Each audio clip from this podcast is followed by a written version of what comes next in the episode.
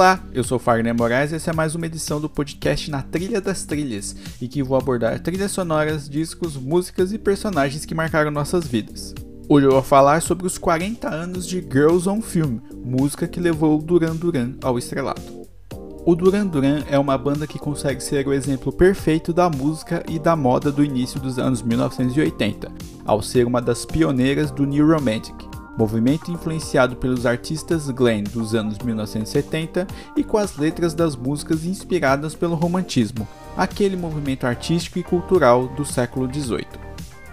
Do primeiro show da formação original, composta pelo vocalista Simon Le Bon, o baixista John Taylor, o guitarrista Andy Taylor, o baterista Roger Taylor e o tecladista Nick Rhodes, e a gravação do primeiro álbum foi menos de um ano.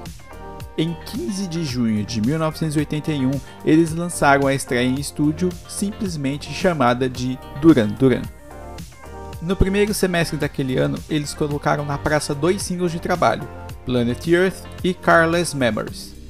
O primeiro conseguiu a 12ª posição da parada do Reino Unido em abril, mas o segundo foi considerado um desastre ao chegar apenas na 37ª colocação. Era uma queda e tanto para um grupo com tanto potencial.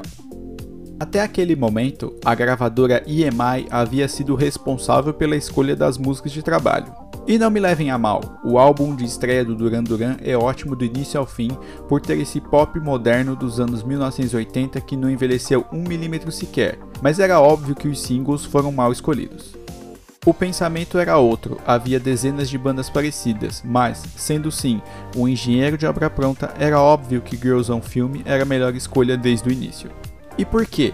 Para começar, era uma das canções mais antigas do repertório da banda.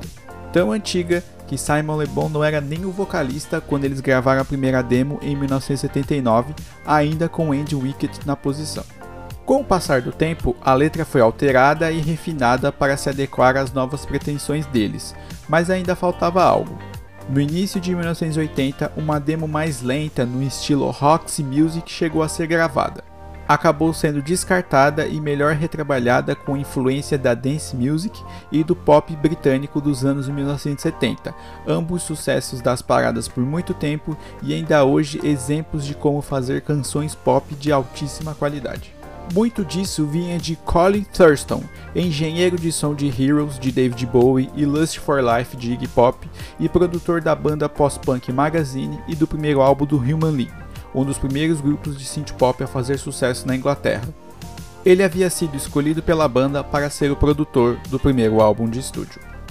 O Duran Duran não só gostava dessas bandas, como as via como inspiração direta para o próprio trabalho. E também por isso que o primeiro álbum deles não fica preso em nenhum gênero ou estilo. É um trabalho que flutua pelos artifícios do pop sem medo de ser feliz da dance music de George Moroder, passando por todas as outras bandas e artistas já citados. Girls on Film é sobre a exploração das modelos, que devem lidar com um trabalho quase desumano em um ambiente que são apenas valorizadas pela beleza e apenas isso. Sentiu o tabu quebrando? Pois é, eu também.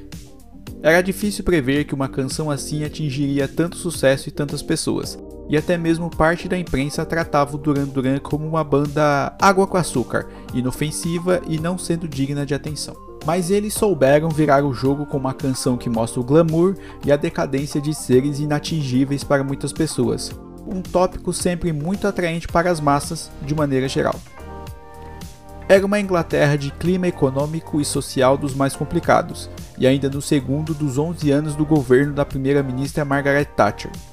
Uma banda como Duran Duran sempre tem potencial para fazer sucesso.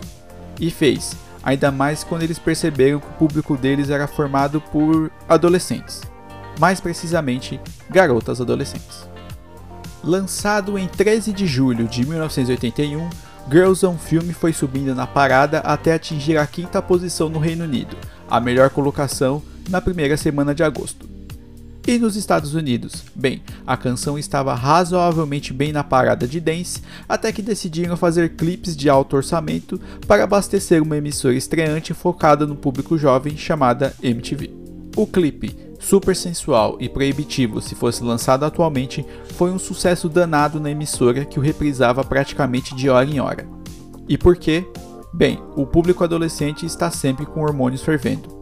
O resultado dessa junção de fatores quem tinha MTV e assistiu ao clipe acabou comprando o disco, aumentando o público potencial para o segundo álbum, Rio, lançado em 10 de maio de 1982. Esse sim, um sucesso quase imediato nos Estados Unidos e na Inglaterra. Esse foi o Na Trilha das Trilhas, podcast sobre trilhas sonoras, álbuns, personagens e músicas históricas do cinema, da TV brasileira e mundial.